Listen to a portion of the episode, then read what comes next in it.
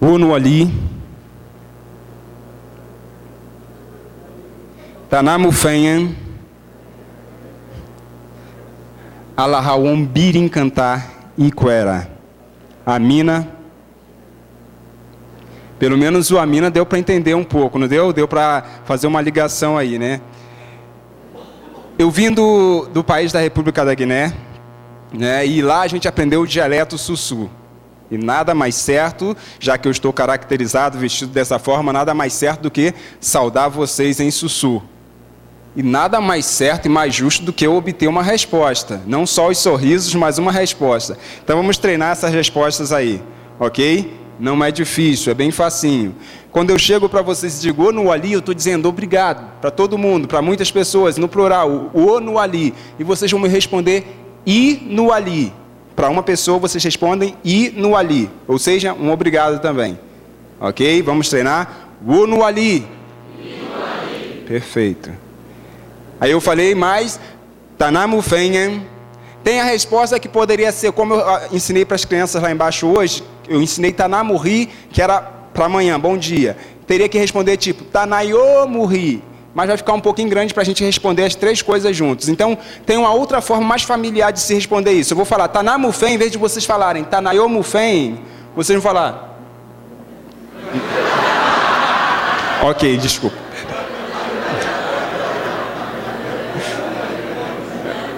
Mais devagar, ok. Em vez de vocês me responderem Tanayomufem, nossa, conseguiu? Meu pai do céu. Em vez de vocês me responderem Tanayomu Fenhen, vocês vão me fazer somente um, um, ok? Que é uma forma deles responderem também. Quando eles estão muito familiarizados com a pessoa, a pessoa fala Tanamu Fenhen, a outra pessoa só faz assim, um, um. Vamos treinar melhor? Gostaram? Ok. Então, a primeira que vocês vão falar vai ser Inuali, ok? Inuali. E depois, um, um. Essa vai ser meio complicada, mas eu acho que vocês acertam. Vamos lá? Onu ali. Tanamu Fenhem. Ok. Perfeito. Aí, no finalzinho, eu falei, Alahawambirim Baraí Iquerá. Ou seja, que Deus nos abençoe a todos essa noite. Aí vocês vão falar o Amina. Ok? Primeiro, Inu Ali. Segundo, um, um. O terceiro, Amina. Perfeito? Então faz de conta que eu estou chegando e estou saudando vocês. Deu para pegar? Ok. Wonu ali. Tanamu fenhen. Alahawumbirimbarai ikuerá. Amina. Que seja assim em nome de Jesus. Feche seus olhos nesse momento. Vamos orar. Nosso Deus, em nome de Jesus, ó Pai que nós pedimos as tuas mais ricas bênçãos mesmo sobre nossas vidas. Já queremos confirmar a oração feita pelo nosso pastor Valdeir, ó Pai. Recebemos em nome de Jesus toda a ministração que ele fez sobre nossas vidas e confirmamos e entramos em confirmação com ele de que nós queremos ser usados por ti, ó Pai. Queremos ver o Senhor falar aos nossos corações e que não seja somente aos irmãos aqui, ó Pai. Fale ao meu coração como o Senhor tem feito já tantas vezes que eu vou compartilhar as experiências. O Senhor tem falado comigo coisas novas que eu não tinha experimentado antes, ó Pai. Fala ao meu coração, abençoe esse povo, ó Pai, traga desafios para a vida de cada um aqui em nome de Jesus e que pessoas aqui se levantem mesmo para cumprir o teu chamado, para aceitar e para fazer a tua vontade ainda mais eficazmente, ó Pai, em nome de Jesus. E aqueles ainda, ó Pai, que não tomaram uma decisão de seguir os teus caminhos de uma forma integral, de se envolver mesmo contigo, que em nome de Jesus, hoje também seja a noite de salvação, em nome de Jesus, que nós entregamos nosso espírito, nossas vidas nas tuas tuas mãos neste momento, para que o Senhor dirija conforme a tua vontade. Amém, Senhor Jesus. Ok, eu sou do projeto Radical África, como já foi falado, um projeto da nossa Junta de Missões Mundiais que visa enviar jovens para os campos missionários. E como missionário da Junta de Missões Mundiais, que estive um ano sendo treinado no Rio, na Tijuca, no CIEM, ok? Tivemos um tipo de preparo onde a gente estudou muita coisa de teologia, muita coisa de missiologia, linguística e várias coisas, contextualização em outras culturas. Aprendemos várias coisas, tivemos preparo na área de é, sobrevivência na selva, tudo isso com o militar. O militar ensinou para a gente várias coisas ali para que a gente tivesse uma base para que pudéssemos estar indo para países não alcançados e países de difícil acesso, onde a gente estaria vivendo situações não tão comuns a nós. Okay? Situações de crise, situações adversas. Então foi assim que a gente foi preparado para estar participando desse projeto Radical África. E como missionário da Junta de Missões Mundiais, eu trago também um abraço, um agradecimento a cada um de vocês que tem feito parte dessa obra tão importante. Missões a muito se deve o sucesso por causa da vida de cada um de vocês. Aqueles que oram, aqueles que intercedem. Vocês não sabem como a gente teria muito menos resultado se você não estivesse orando. Aqueles que contribuem, os projetos que a gente vai estar mostrando, a nossa vida, eu ter tido a experiência de poder ter estado lá no campo, isso foi devido à sua contribuição, à sua participação. Então considere tudo que vai ser mostrado aqui hoje como algo que você fez. Você não esteve lá, mas você fez participando daqui, orando, mesmo que não orava por Josué, orar por Josué Rodrigues Pacheco, lá de Santa Isabel. De repente você orou por todos os missionários, clamava a Deus, e Deus te levantou para estar orando por mim num momento específico lá e você nem sabia.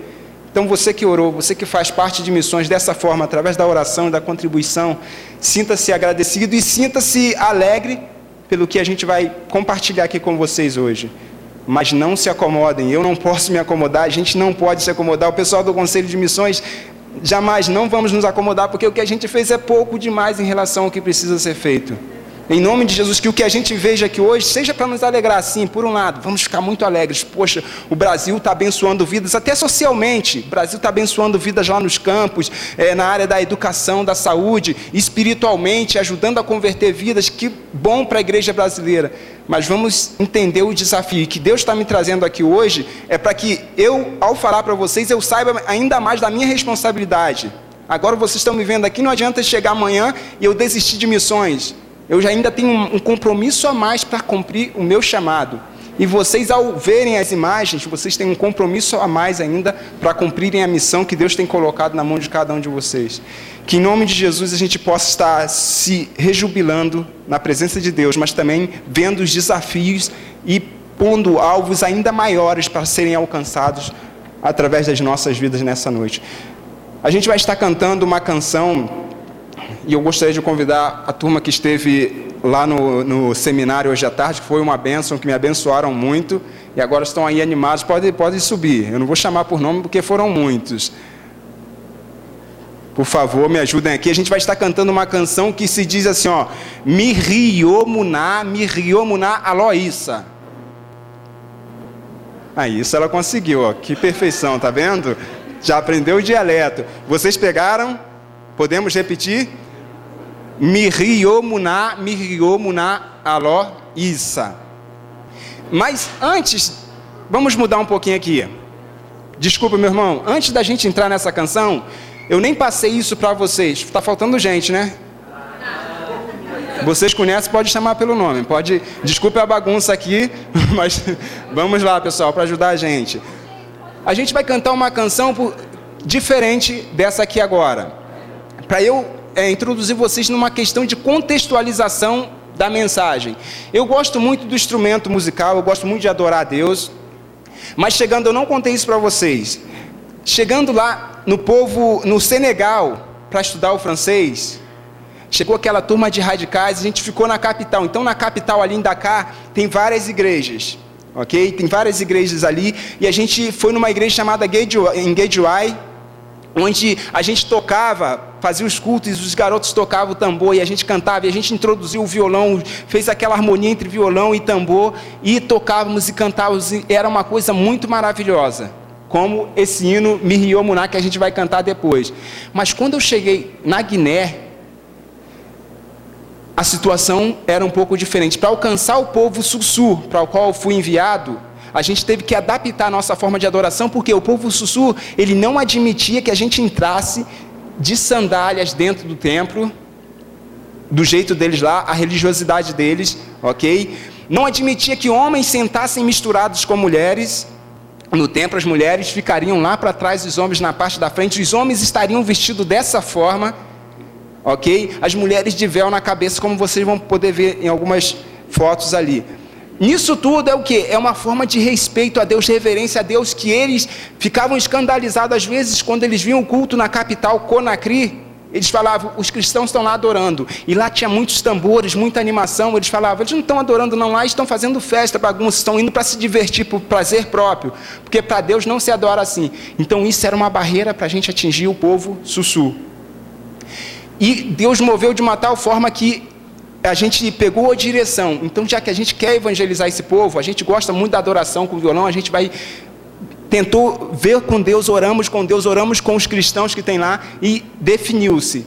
O culto para atrair as pessoas sussus tem que ser: retira o violão, bota-se esteira dentro do templo, no local de culto, sobe-se em cima da esteira descalço, ok? Bem vestido, os homens não se misturem muito com as mulheres, e quando vai cantar, canta-se batendo palma dessa forma. Não use instrumento, porque senão vocês não vão atrair os sussus para Cristo. Eles não vão querer ouvir a sua mensagem de salvação.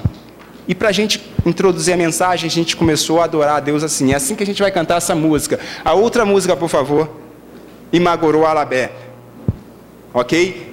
Ela fala assim, ó. Imaguru Alabé Aitemané. Vamos lá, vamos dar uma contextualizada aí?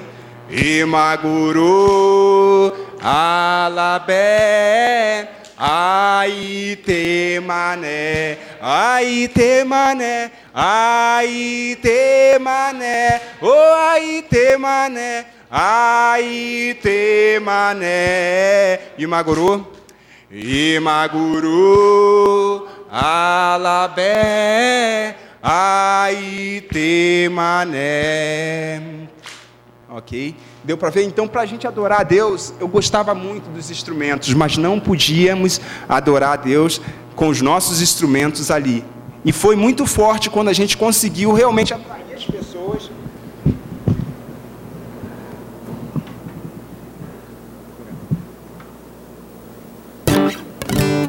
Foi muito bom quando a gente conseguiu atrair as pessoas, porque a gente mudou simplesmente a nossa forma de culto.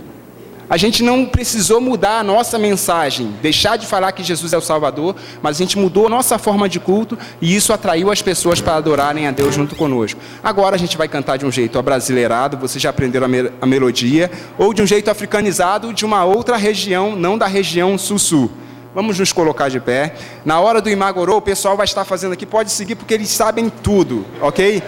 Podem seguir cegamente porque eles vão detonar aqui mesmo. Imagorou, a gente vai cantar assim, ó.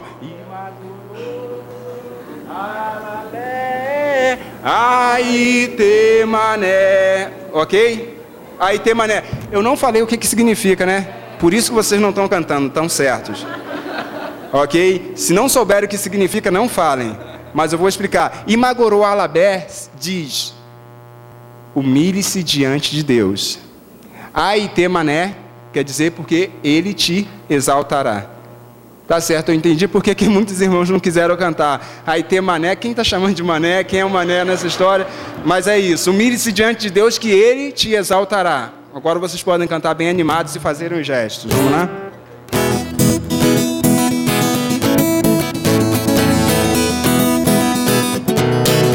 Imagorou?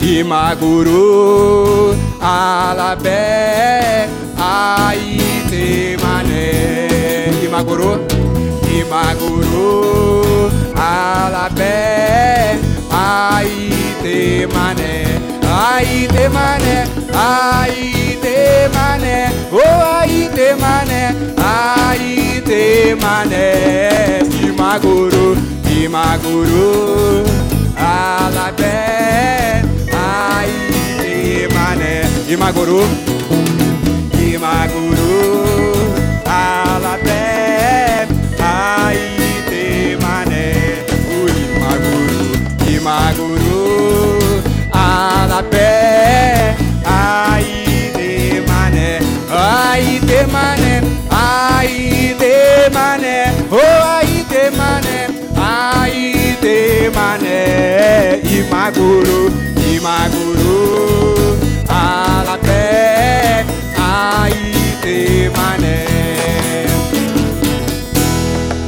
Amém? Continuem de pé, por favor. A gente vai cantar outra canção. que diz Miri Yomuná, Miri Yomuná Aló Issa. Vamos lá? Miri Yomuná, Miri Yomuná Aló Issa. Isso quer dizer ninguém é igual a Jesus. No dialeto sussu ainda, ok? A gente vai cantar assim, ó. Miri Yomuná, Miri Yomuná Aló Issa, ok? A segunda parte diz Nhere Nhere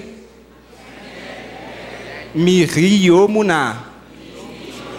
Nhere Nhere quer dizer eu já andei por vários lugares, não existe ninguém igual a Jesus, ok? Depois vai dizer infire, infire, miri omuná.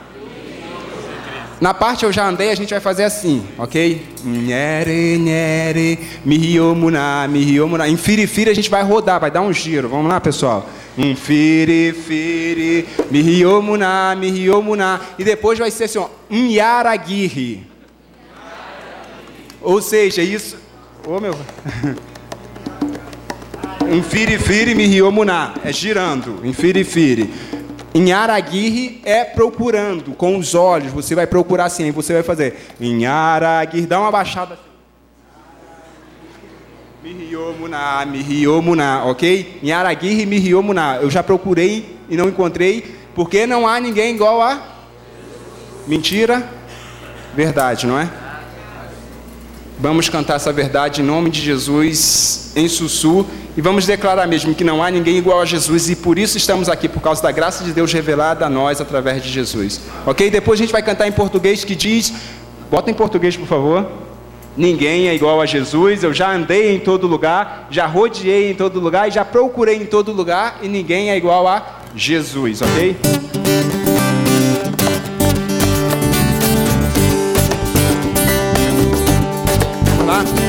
Mihiyomuna, Mihiyomuna, Aloisa. Mihiyomuna, Mihiyomuna, Aloisa. Mihiyomuna, Mihiyomuna, Aloisa. Mihiyomuna, Mihiyomuna, Aloisa. Mihiyomuna, vamos bem forte. Mihiyomuna, Mihiyomuna, Aloisa. Mihiyomuna, Mihiyomuna, Aloisa. Mihiyomuna, Mihiyomuna,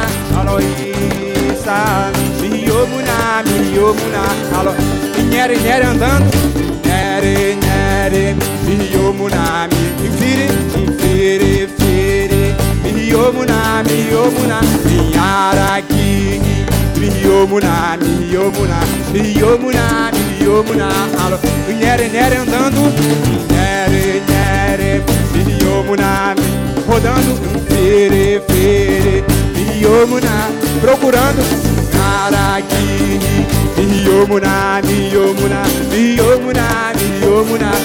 Ninguém é igual Jesus, lá? Ninguém é igual a Jesus. Ninguém é igual a Jesus.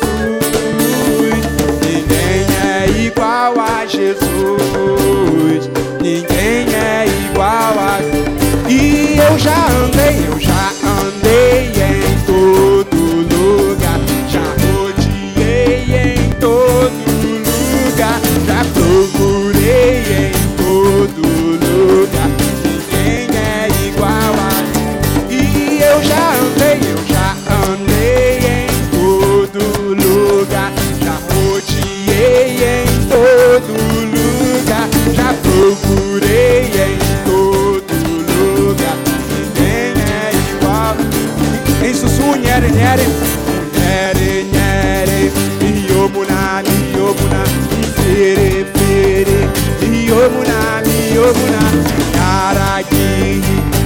Miyomuna miyomuna Miyomuna miyomuna Aloisa Miyomuna miyomuna Aloisa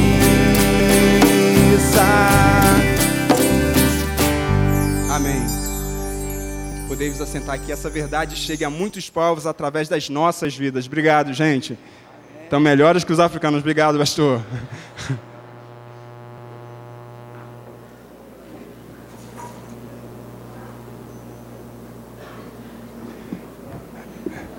O horário vai embora, né? Vamos apresentar algumas fotos, por favor. que fala dos nossos projetos ali, da nossa vida ali, na aldeia de Caturumã. Obrigado. Mas antes eu gostaria de estar compartilhando com você em Gênesis 39, o verso 2 e o verso 3. Gênesis 39, verso 2 e verso 3. E depois lá o verso 23. É um, uma das passagens, uma das histórias bíblicas que não me deixa ficar acomodado e falar, não, você já viveu muita coisa boa e alegre-se com isso. Uma das passagens que me mostra que o que Deus, o potencial que Deus tem para realizar através de minha vida ainda não chegou nem a 1%. O que Deus quer fazer através de minha vida, através da igreja brasileira, a gente não viveu nada ainda do que a gente poderia estar vivendo mas que pela graça de Deus a gente pode chegar, vai chegar ao céu, muitos vão chegar salvo ao céu por causa da graça de Deus, mas que a gente poderia estar vivendo muito mais do poder de Deus hoje em nossos dias a gente poderia estar vivendo. E esse texto fala da vida de José. Todos conhecem a vida de José, mesmo aqueles que de repente não são convertidos, mas já ouviram alguma história, José do Egito, e conta a história de um homem que foi vendido pelos seus irmãos porque ele teve um sonho, não soube como relatar direito os sonhos para seu irmão, seus irmãos, despertou uma certa inveja, um certo rancor, acabaram vendendo o irmão. Imagine você ser vendido pelos seus próprios irmãos, como sua alma não vai ficar marcada, ferida, como você não vai ficar revoltado com tudo isso.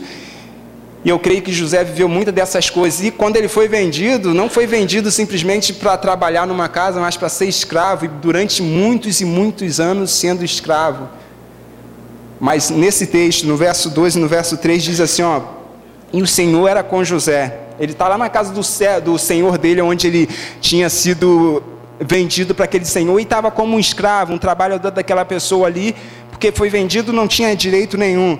Mas fala que o que José foi levado ao Egito, mas o Senhor, o nosso Deus, era com ele. E José, que veio a ser um homem próspero, estava na casa do seu senhor egípcio e vendo Potifar que o Senhor era com ele, que tudo que ele fazia, o Senhor prosperava em suas mãos. E isso é, é muito forte para a minha vida, porque me diz que as circunstâncias não podem limitar a ação de Deus, o agir de Deus na minha vida. Eu posso viver como miserável, de repente, se eu estou como um, um escravo na casa do meu senhor lá, se eu fui preso, se eu fui vendido, eu posso viver lamentando, chorando. A gente pode viver nossa vida aqui correndo atrás de várias coisas, ou sofrendo, ou lamentando porque não tem isso, não tem aquilo. A gente pode viver isso.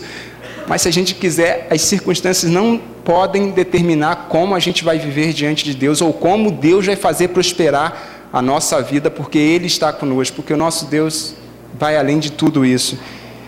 José ali como escravo, mas o texto fala, ó, ele estava ali como escravo na casa do seu senhor, enfatizou, estava na casa do seu senhor.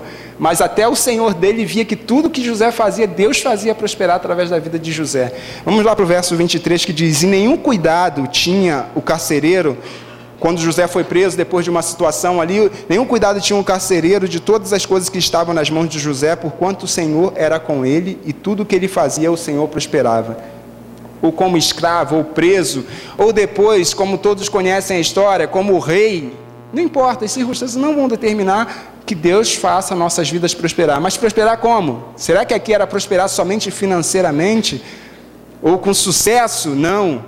A prosperidade de Deus estava revelada em todos os aspectos da vida de José. Quando ele falava, as pessoas sentiam unção. Quando ele falava, as pessoas sonhavam. José tinha unção de Deus e prosperava que ele podia revelar os sonhos das pessoas até o ponto de Deus levar José aonde José chegou e ter a importância que ele teve para o povo de Israel, para a história bíblica. Mas isso não foi de uma hora para outra. Às vezes a gente não consegue compreender exatamente o que Deus está fazendo, a gente não consegue viver o processo da nossa vida e a gente quer pular lá para o final. Eu quero ser próspero, mas próspero igual José foi, rei de todo o Egito e todos os seus irmãos humilhados diante dele.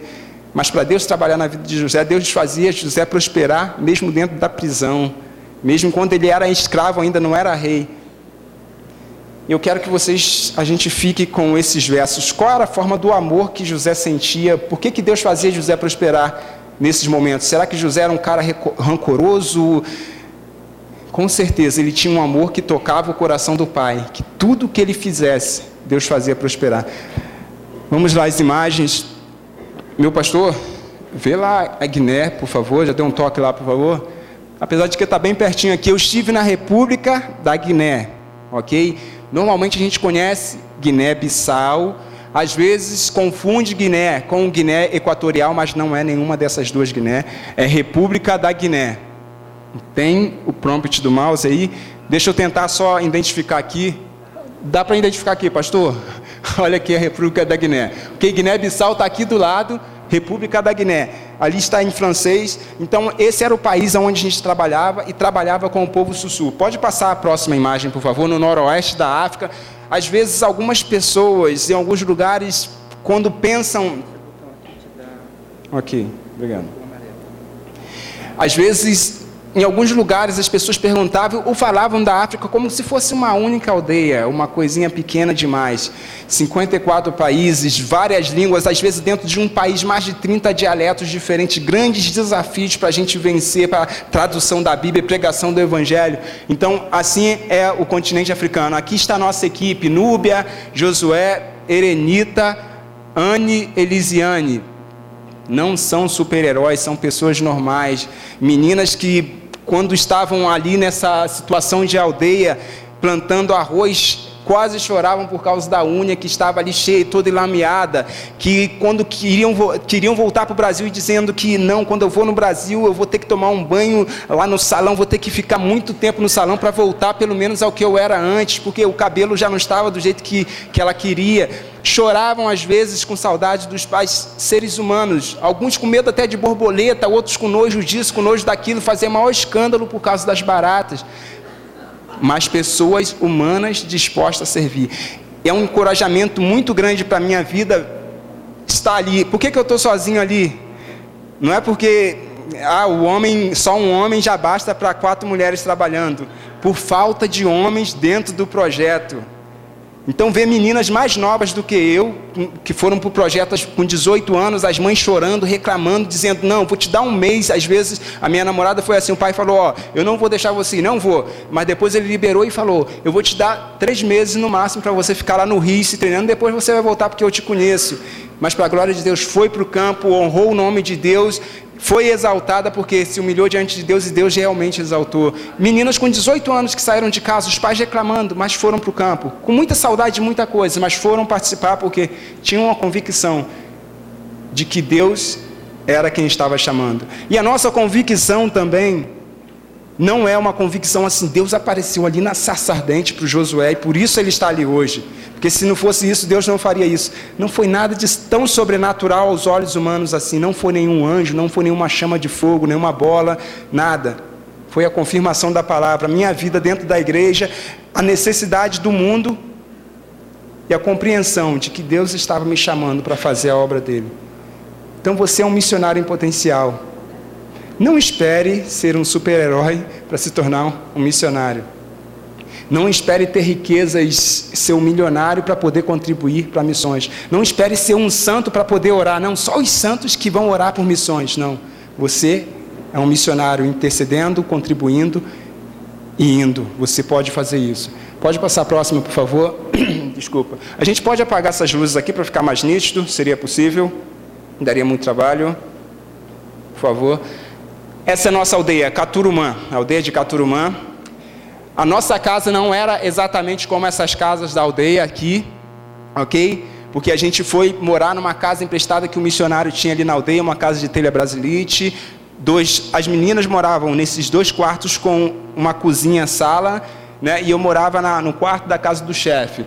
E mas as casas da aldeia são normalmente as casas são normalmente assim, de barro com teto de palha Ali não tem luz elétrica, não tem água encanada, não tem chuveiro quente, muito menos. Asfalto, o, o McDonald's, shopping, não tem nada disso. Telefone a gente não tinha. A gente teve condições de botar telefone lá, de fazer algo para a gente ter uma comunicação com a capital, mas a gente tentou preservar o máximo possível para que a gente pudesse viver como povo, tentando seguir um pouquinho do exemplo de Jesus. Deixou sua glória, veio habitar como nós, entre nós nasceu numa manjedoura, se fez homem, para que a gente pudesse compreender que o Evangelho não é só para seres celestiais, é para seres humanos como nós. E a gente tentou assimilar um pouquinho disso e realmente foi uma benção. Então essa era a nossa aldeia de Caturumã, onde a gente vivia. Pode passar próximo, por favor. Pegando água no poço, água de balde para levar para casa para tomar banho. Esquentava às vezes no balde quando estava meio frio, no, esquentava no fogo a água. Plantava arroz com o povo, essa era a nossa vida plantando arroz, porque a agricultura é a atividade principal ali do povo. A agricultura é a religião, eles são muçulmanos convictos, muito fortes na religião. Então, para evangelizar esse povo, não adianta ficar lá sentado no meio da aldeia. A gente consegue até alguma coisa, mas muito menos do que se a gente for para o meio do povo, come com o povo, trabalha com o povo. Pode passar a próxima, por favor, irmão. Aqui a gente está na plantação de arroz. Não sei se alguém aqui já teve o privilégio de trabalhar com arroz dessa forma no meio da lama. O país chove seis meses, seis meses de chuva, seis meses de seca. A corrupção é tanta no país que na capital, que é a capital, não se tem luz o dia inteiro, só a partir das seis horas até da meia-noite até as seis da manhã. Então a corrupção é tão grande. Um país todo religioso, governo é religioso, todo mundo é muçulmano ali mas a corrupção é grande e muitos outros pecados que estão ali incutidos na cultura, na vida do povo. Então essa é a nossa vida dentro da aldeia para evangelizar o povo. Pode passar próximo, irmão. Colhendo pimenta, um exemplo de vida, como eu contei para alguns, a vida da Núbia, que esteve doente no Senegal, 28 dias internada, veio para a Espanha para se tratar, porque no Senegal a gente já não tinha mais esperança, os médicos fazendo vários tipos de exames, e faz exame daqui, dá esse medicamento, muda o medicamento, porque não está dando certo. Mas, para a glória de Deus, a Núbia foi para a Espanha, lá conseguiram diagnosticar, conseguiram medicá-la, veio para o Brasil, perdeu os cabelos, engordou, emagreceu, depois engordou muito por causa dos medicamentos, foi curada, e para a glória de Deus, esse é o período que ela está no campo depois que foi que ficou doente e sarou. E a vida dela é um testemunho para a minha vida. Quando eu estava no campo de arroz com ela, eu via a fidelidade de Deus. E eu via como que eu. Isso tinha nem lógica. Eu, Josué, um rapaz, eu vou desistir do projeto se essa guerreira desse tamanhozinho está ali. É até uma vergonha para mim. Acho que até por isso eu nunca pensei em desistir do projeto. Porque realmente era um testemunho de vida muito forte. Não só na vida do povo, mas nas nossas vidas também. Plantação de arroz, então, logicamente, a comida principal, aquele prato de arroz. Chegou todo mundo lá, vamos botar uma bacia aqui, chama o pastor Valdeir, chama o outro pastor, chama os irmãos aqui, o conselho missionário, as mulheres de um lado, os homens de outro. Todos vão comer naquela bacia de arroz com a mão, de preferência. Ok? Joga aquele molho de. de isso aqui é um molho de folha de mandioca. O prato principal chama-se folha de mandioca, nem inclui o nome arroz no prato principal. Chama-se folha de mandioca. Iocabureré. Folha de mandioca. Ou então urebureré, que é folha de batata doce. Ok? Mandioca ou aipim, não sei como vocês conhecem. Pica-se essa folha, bota muito azeite de dendê que eles fabricam lá. O, o óleo da palmeira eles fabricam lá. Azeite de dendê e vocês viram que a gente estava na plantação de pimenta e eles gostam muito de pimenta, muito, muito, muito mesmo. Não são todas as famílias que a pimenta é muito forte, mas a maioria das famílias. Então, quando a gente vai visitar, eles vão dar o melhor deles. E o melhor dele é a comida o mais apimentada possível, feita da melhor forma possível. Aquela coisa mesmo, como eu falo, de emocionar, de você comer as lágrimas estão tá saindo, de repente você disfarçar e falar, não, estou com saudade do Brasil. E eles compreendem tranquilamente. Pode passar a próxima, por favor. Aí a cozinha do povo, ok? A mulher cozinhando ali. A cozinha não é dentro de casa. Dentro de casa às vezes tem três, quatro quartos, porque a vida deles é essa, é fora de casa, normalmente. Só vão para casa para dormir, ok? Então é um quarto, uma sala grande onde eles guardam muito arroz. E fora de casa eles fazem uma cozinhazinha com madeira ao redor, o teto de, de, de palha. E ali que eles vão cozinhar a lenha ok? E era um, muito bom quando as meninas, principalmente do grupo, as missionárias do grupo, podiam sentar lá com as mulheres, aquela fumaceira no, no, no, nos olhos. Às vezes era muito forte, às vezes a fumaceira que dava, porque elas cozinham ali dentro da cozinha, pequenininha, aquelas três pedras, bota uma panela em cima, cozinha um arroz, depois vai cozinhar o tempero.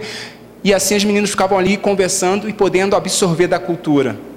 E isso era mensagem pregada, testemunho de vida que tocava o coração do povo.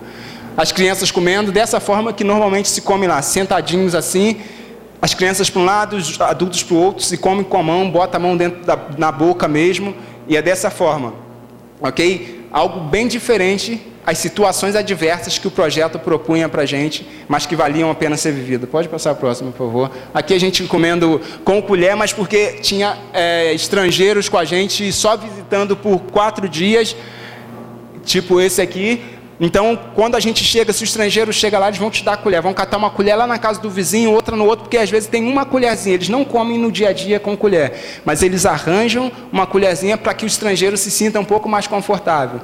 E depois que você está lá um tempo, você força para poder comer mão, com a mão com eles, para que eles sintam que você está aceitando a cultura. O transporte, carros pequenos, na época da chuva não vão para a nossa aldeia porque o atoleiro é muito grande. Bota-se o máximo de bagagem em cima. Pode passar a próxima, por favor. Essa aí é bem típico de lá. Por quê? Não tem transporte toda hora para a capital. Então, quando eles têm o transporte pela manhã, eles vão encher com o máximo possível do arroz, da berinjela, da pimenta que eles conseguiram e vão botar em cima do carro para levar para a capital. E aí a gente vai às vezes vai, vão os animais junto conosco, na outra tem algumas de animais, ok? Dentro você tem alguns animais, alguns cabritos. Normalmente, na minha aldeia principalmente, o que a gente mais pegou foi viajar com galinha no pé. Ok? Cabrito normalmente ia em cima, mas isso foi para retratar a realidade que a gente vive lá. Mas normalmente era muita galinha no pé que a gente ia, algumas bicavam o pé da gente. Mas nesse carro o coração do povo era tocado.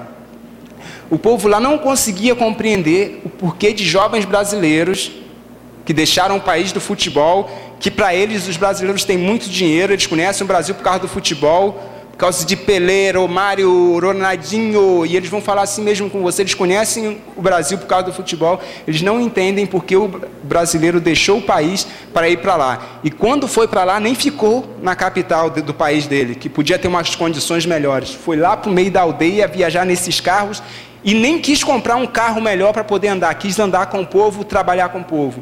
E a gente fazia aquele link entre nossa vida e a presença de Jesus, o que Jesus fez por nós. A gente podia explicar para ele: vocês sabem que a gente, é, a gente é cristão. E é por isso que a gente está aqui, para compartilhar o amor de Deus. Não é para mudar a sua religião, é para compartilhar o amor de Deus e mostrar o que, que Deus fez por nós através de Jesus. E a gente só está seguindo o exemplo. Isso era a mensagem pregada para a vida deles. Pode passar a próxima, irmão. Como eu falei do culto, né? A esteira, uma forma de culto não muito agradável. Você ficar três anos, dois anos e oito meses adorando a Deus dessa forma, numa cultura que não é sua, às vezes te cansa. Você vive uma experiência rápida, um mês, uma semana, um mês, dois meses, fica como uma aventura, mas depois de um tempo, a rotina diária ali, aquilo te cansa e às vezes você fica muito para baixo, porque você não é super-herói. Deus não vai te dar um coração que vai estar sempre sorrindo. Deus vai te deixar com a sua humanidade para Ele provar o poder dele. Então, às vezes você está muito animado com muita coisa, mas às vezes você está enfraquecido, precisando de uma palavra de apoio e Deus vai lá e te sustenta. Então, era assim que a gente se contextualizava para pregar o Evangelho. Pode passar a próxima. Aí fazíamos vários projetos. Para onde vai sua oferta? Para a vida de missionários que vão para os campos ok? Missionários como nós. Eu fui sustentado, minha igreja não tinha o sustento completo para mim. E muitos hoje, a Anne é lá de Roraima, ok? De uma igreja de 40 membros. A igreja dela a enviou, só recomendou, mas não conseguiu dar sustento porque não, não tinha de onde tirar. Ou poderia até ter pela fé, mas não conseguiram tirar sustento, só enviaram ela e brasileiros, batistas de todo o Brasil, que sustentam através do PAN, essas ofertas também são canalizadas para isso, para que missionários possam ir. E sua oferta era usada dessa forma: escola, a gente fazia escolas, tentou fazer algo que pudesse ser adaptável à realidade do povo. Não quisemos pedir ao Brasil, enviem dinheiros para a gente fazer uma estrutura grandiosa aqui, não. Vamos mostrar para eles que com um teto de palha bambu ao lado, a gente pode fazer uma escola com coisas simples e a gente vai mostrar que a diferença está no amor que Deus tem dado a gente por essas crianças, na determinação, na motivação de servir essas pessoas. E realmente o resultado foi muito grande na área da, da educação. Lá dentro da nossa aldeia, a gente se tornou referência para muitas pessoas e muitas aldeias que gostavam do nosso, da nossa vida ali. Pode passar a próxima, irmão. Aí tem alguns professores que sempre estavam lá porque admiravam a evolução das nossas crianças. Pode passar a próxima. Pastor Valdemiro, nosso guerreiro, que já não está mais entre nós, está na glória com nosso pai, visitando com toda a sua limitação, esteve lá. E a presença dele lá foi de grande incentivo para as nossas vidas. Projeto, está meio bagunçado, mas é um pouquinho de África. Normalmente as coisas são meio assim. Mas aqui as mulheres estão fazendo é, bordado. Aquelas aprendiam a fazer bordado, crochê, porque as mulheres não são muito abertas para a área é, espiritual assim, principalmente quando chega algo no, novo. Elas têm um caminho dela a seguir, tem que seguir o que o marido fala, o que a religião dela diz, e ela não precisa ficar lendo muita coisa, até porque não sabem ler. Ficam para lá, vão orar quando os maridos dizem que tem que orar e fazem as parte, a parte que, elas, que cabe a elas. Mas ali, através, a gente teve que oferecer, ó, então a gente vai fazer o seguinte com vocês. Vem aqui que a gente vai ensinar bordado, crochê, coisas simples. Fazer brinco, fazer pulseiras, coisas simples montamos um, um materialzinho lá de madeira para fazer pulseiras, crochê, a gente dava um jeito lá, tentando fazer o máximo possível que eles pudessem reproduzir aquelas coisas, e através disso as mulheres se abriram para ouvir histórias bíblicas, através disso as mulheres se abriam para orar dentro desse projeto, e era a Elisiane que fazia isso. Pode passar a próxima, tem mais foto aqui, ela está lá na nossa varanda, fazendo é, um modelo para depois começar a bordar com agulha. Pode passar a próxima. Uma realidade muito triste na vida nossa ali que a gente vivia e viveu bem de perto é que a religiosidade, esse povo, esse povo muçulmano, não são todos terroristas, às vezes, como a televisão gosta de mostrar. Todo muçulmano é terrorista, não. Você chega lá, você encontra muita hospitalidade, você encontra uma família. Tem a religião dele, se você puder, e não quiser tocar na sua religião, deixa eles para lá, eles também vão viver em paz. Mas se você puder compartilhar o Evangelho de uma forma, um testemunho de vida prático, isso vai tocar muito o coração deles. Mas a religiosidade deles é muito vazia, muito vazia mesmo. Eles oram cinco vezes por dia, mas esse povo sussu, que muitos não aprenderam a ler, só podem orar em árabe não entendem nada de árabe, tem que decorar muita coisa e chegar no templo cinco vezes, acorda às 5h40 da manhã, vai para o templo, se lava antes de vir orar, deixa os sapatos do lado de fora, tem que se vestir. Duas horas da tarde, 16 horas, 17 horas e 19 horas, cinco vezes todos os dias, mas tem que orar em árabe, uma língua que eles não conhecem, são pouquíssimos os que conhecem, os outros têm que repetir, porque Deus entende, o principal é Deus entender o árabe, que é a língua sagrada do Alcorão. Uma coisa muito ruim, eles não têm um contato com Deus pessoal. Morreu alguém, sete dias, primeiro sacrifício. Faz um bolo lá de uma comida lá de arroz, e dá para o povo para que a alma dessa pessoa seja perdoada em alguns aspectos e possa ir para o céu. 40 dias, o grande sacrifício, mata-se aqueles cabritos que eles nem comem, eles criam os cabritos normalmente para fazer esses sacrifícios ou então para venderem para outras pessoas fazerem, porque cabrito ou cabra é muito caro, então eles criam, mas não comem. No dia a dia é só um peixinho que eles pegam lá. Então eles matam esse, esse cabrito dependendo da, da importância da pessoa, eles vão matar um boi. Se é um chefe religioso, junta-se muitas pessoas ali e mata um boi. Ou então mata-se até uma galinha, algumas galinhas e oferece a Deus, ora assim em árabe e dá para as pessoas presente ali para que a alma daquela pessoa possa ir para o céu. Religiosidade vazia.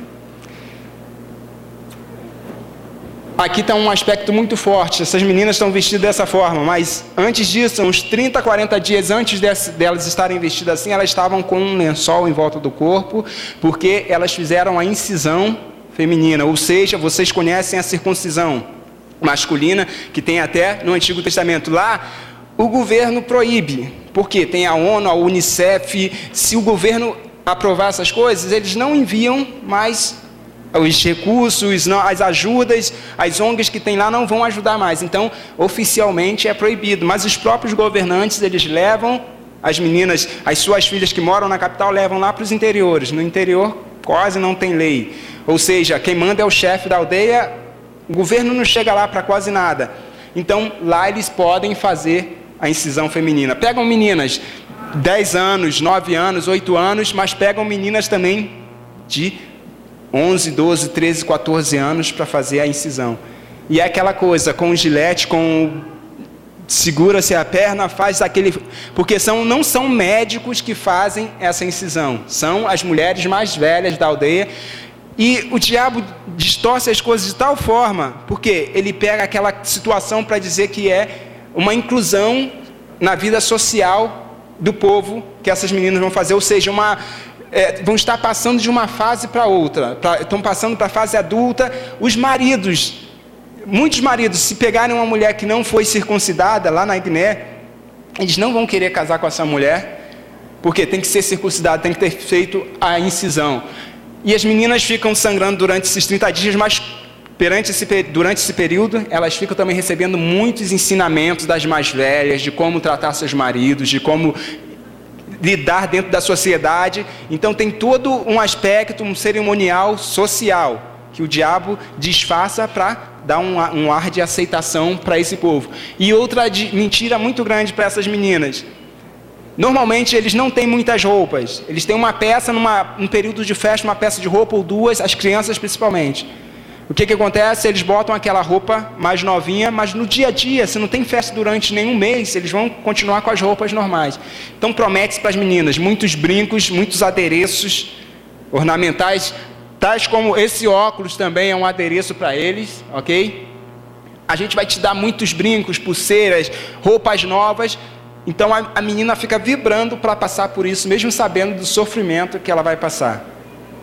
E os pais estão aprovando isso porque é algo que vai incluir elas na comunidade muçulmana é algo que o Alcorão não aprova, não determina que tem que ser feito assim, mas dentro da cultura o diabo não está nem aí. Se não está com Deus, que esteja bagunçado, que esteja é, misturado, que esteja sincretizado, para ele não está nem aí. O importante dele é tirar as pessoas do caminho de Deus. Não importa se a pessoa vai ser um muçulmano puro, se vai ser um hindu, não importa. Se vai ser misturado, sincretizado, o importante para ele é desviar as pessoas do caminho de Deus. Mentiras que a gente encontrou dentro da religião que a gente via que Deus não ia querer um povo vivendo daquela forma.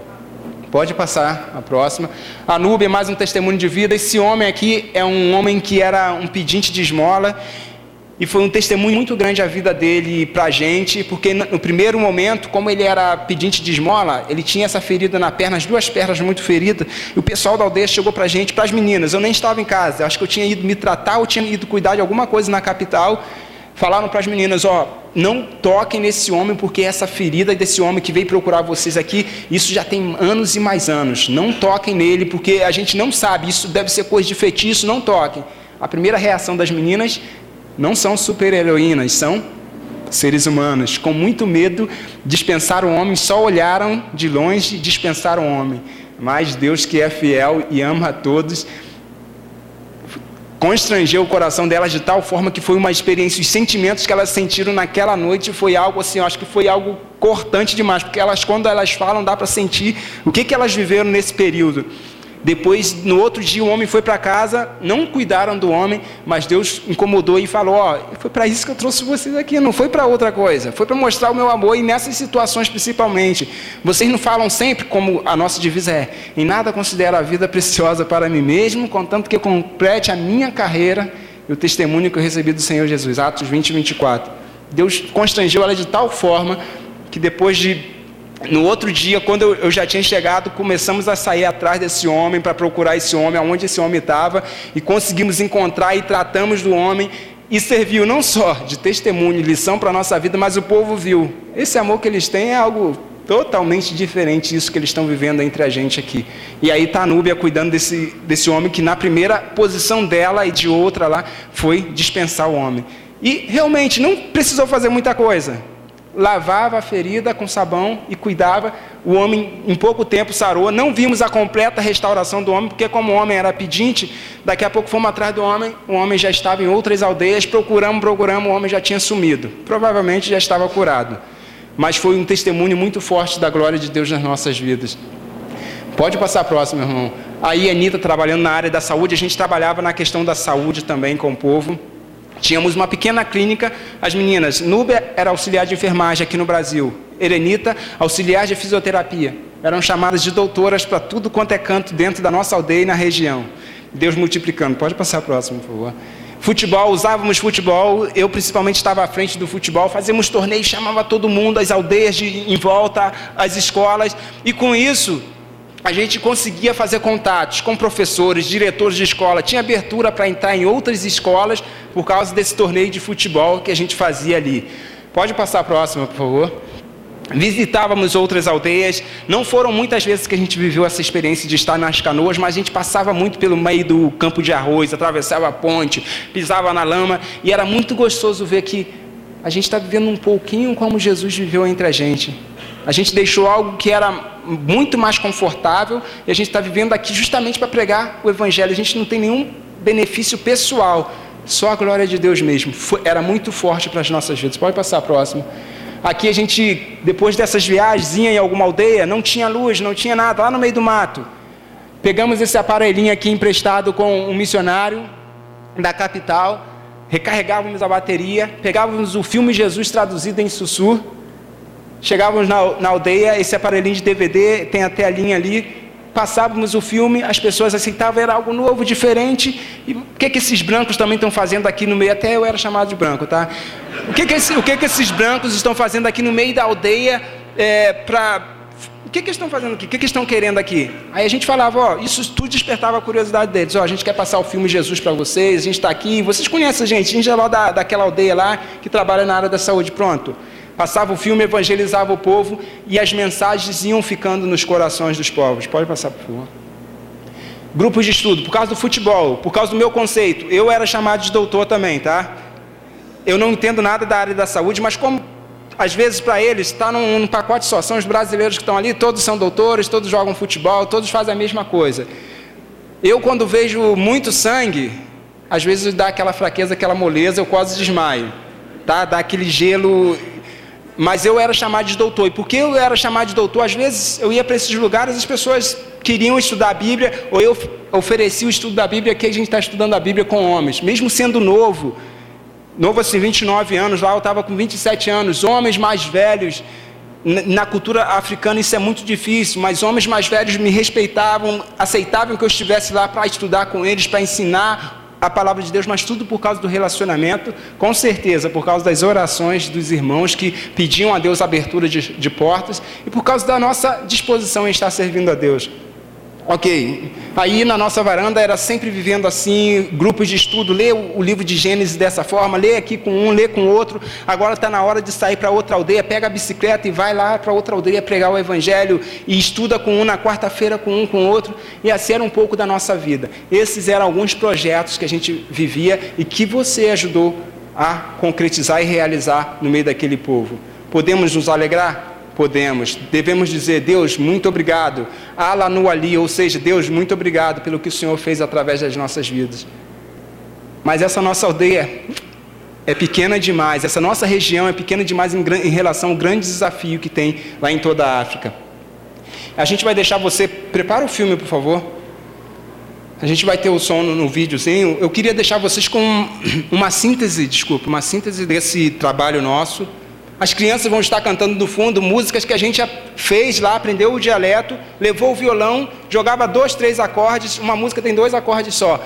Pegava duas frases em sussurro dizendo: mentir não é bom, xingar não é bom.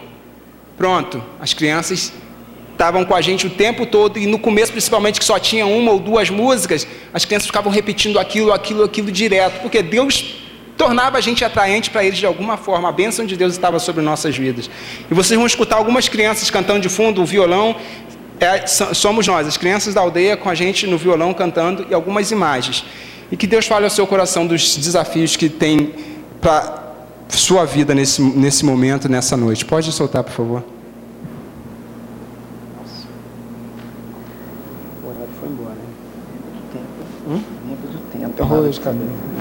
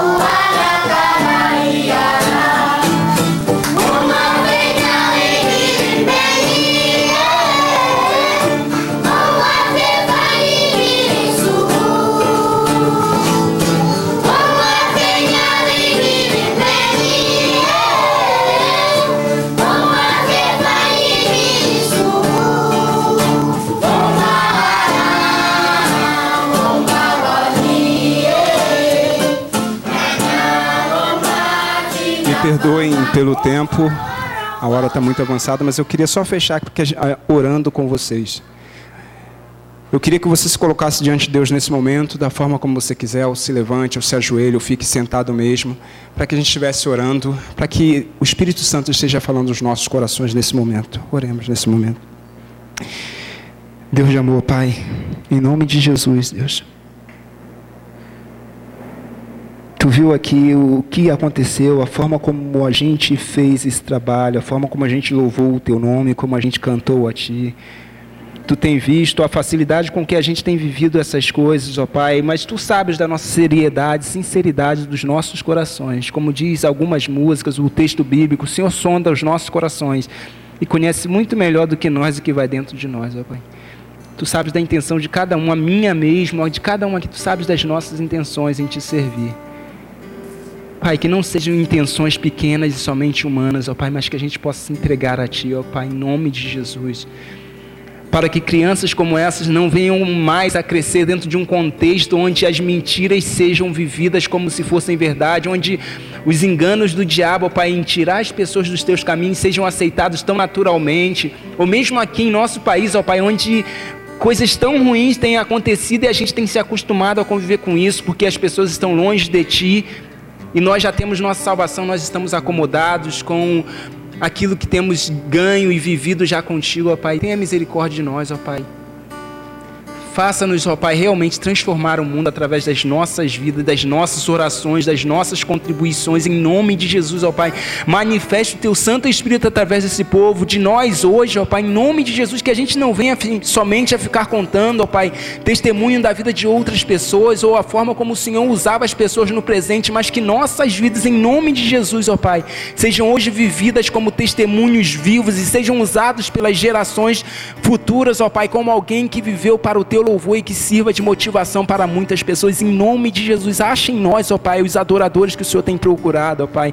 Não deixe com que a sua igreja hoje, ó Pai, com tantas benefícios, tantos benefícios, tantas bondades que o Senhor tem derramado sobre nossas vidas. Não deixe que a gente fique acomodado, ó Pai. Não deixe que seja necessário guerras acontecerem para que a gente se desperte. Não deixe que seja necessário catástrofes acontecerem, ó Pai, no mundo ou dentro da nossa família ou dentro da nossa casa para que a gente se desperte para saber que realmente precisamos te servir, ó Pai. Mas faça-nos em nome de Jesus, Pai. Faça-nos assumir um compromisso contigo, um compromisso, ó Pai, de amor, que por amor, ó Pai, nós possamos nos entregar de tal forma, ó Pai, e vermos o Senhor fazer prosperar todas as atividades das nossas mãos, porque estamos contigo, ó Pai, em nome de Jesus. Seja, ó Pai, dentro dos lugares mais pobres do país ou nas aldeias mais remotas da terra, ó Pai, seja em países onde os muçulmanos estão, ou mesmo em lugares ricos como a Europa, onde as pessoas estão sem Ti, ó Pai, seja no nosso trabalho, dentro da política, na área da medicina, seja como jardineiro, porteiro, não importa, ó Pai, dentro da nossa casa, em nome de Jesus, que as nossas atitudes sejam atitudes prósperas em Ti, ó Pai glorifica o teu nome através das nossas vidas, em nome de Jesus. Em nome de Jesus que te oramos, Pai. Amém. Amém. Muito obrigado e que Deus abençoe a cada um de vocês.